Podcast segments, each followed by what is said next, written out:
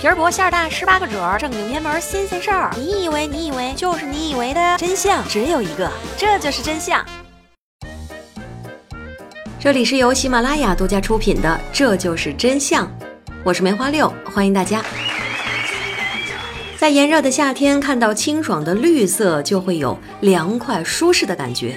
绿色是充满希望的颜色，是生机勃勃的颜色，是宽宏大量的颜色。绿色无处不在，人们早已经习以为常，但是却忽略了绿色带给我们的舒适感和安全感。那今天就让我们来重新审视一下这默默无闻的绿色。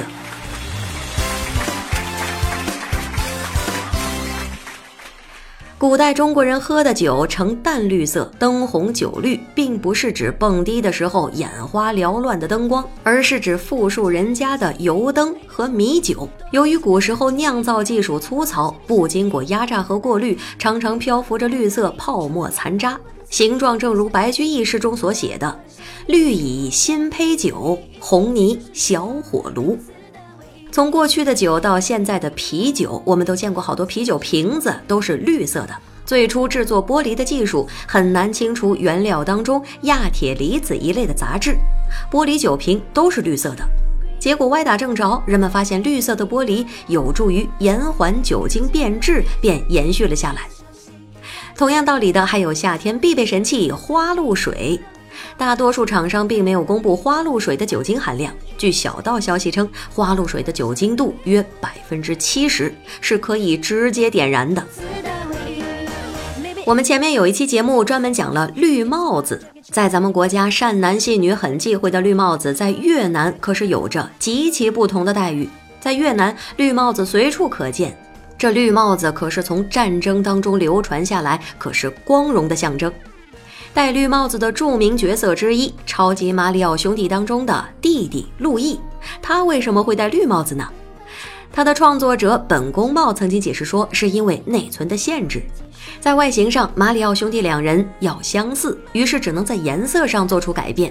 那可是，在红白机时代，颜色数量严重受到限制，于是他就戴上了绿帽子。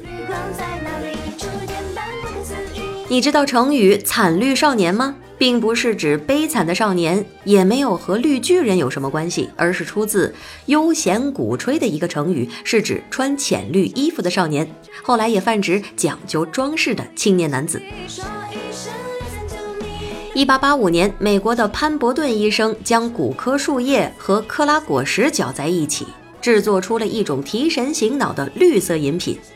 后来经过改良，加入了糖浆和苏打水等成分，这绿色的饮料就变成了褐色。一九二七年引进中国，艺名叫做蝌蚪啃蜡，因为名字不知所云，销量不好，最终改名叫做可口可乐。二零一三年的七月，可口可乐公司推出了绿罐可乐。使用了天然甜味剂，瓶子是含有百分之三十的植物成分的天然可循环利用材料，但是由于销量仅占可口可乐的百分之一，在多国惨遭下架。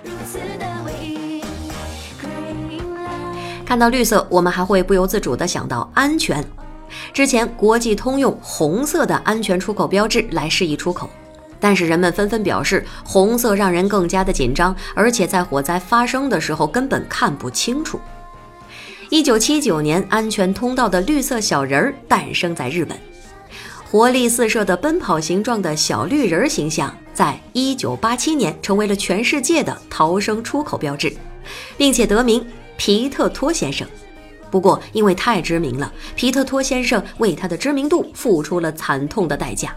滑倒的标志、被狗咬的标志、被石头砸的标志、掉进井里的标志、被车撞的标志，等等等等，全部都是皮特托先生上阵了。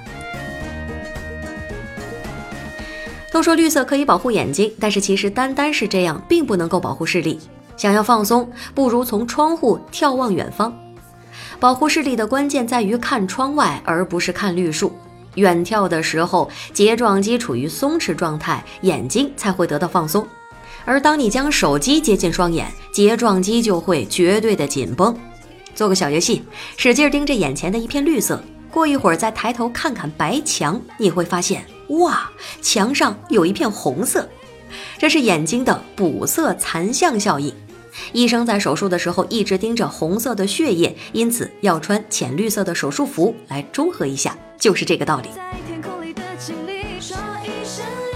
世界上只有百分之二的人拥有绿色的眼睛，这种漂亮的瞳孔颜色常见于北欧国家，比如像芬兰、挪威和冰岛。虽然人类少见绿色的眼睛，但是对于猫咪来说，绿色的瞳孔就是毫不显见了。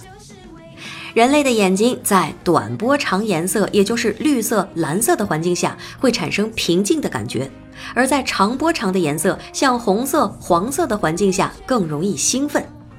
这是因为在远古时期，对原始人来说，绿色的环境意味着充足的食物和水源。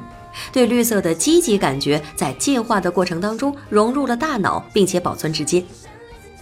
说到食物，香蕉曾经是绿色和红色的，脆而且涩口。一八三六年，人们这才发现了黄色的香蕉变异株，软糯香甜。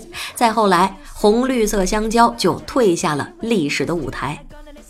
还有绿色的黄瓜和黄色其实并没有关系。也不是因为开着黄色的花才叫做黄瓜。传说黄瓜原名叫做胡瓜。十六国时期，羯族首领规定，语言文字当中不能出现“胡”字，否则就要斩首。胡瓜因此改成了黄瓜。NASA 的卫星观测到，二十年来，地球绿色覆盖率增长了百分之五，面积相当于整个亚马逊热带雨林。仅中国的植被增加量就占到全球植被总增加量的百分之二十五。当然，环境保护不是单靠植树就能够完成的，也需要我们大家人人都行动起来，通过点点滴滴的绿色行动来润物细无声。一个人无法种出一片森林，但是我们共同的努力总会让绿色覆盖地球。今天就到这里，下期不见不散。我是梅花六，爱你们。嗯。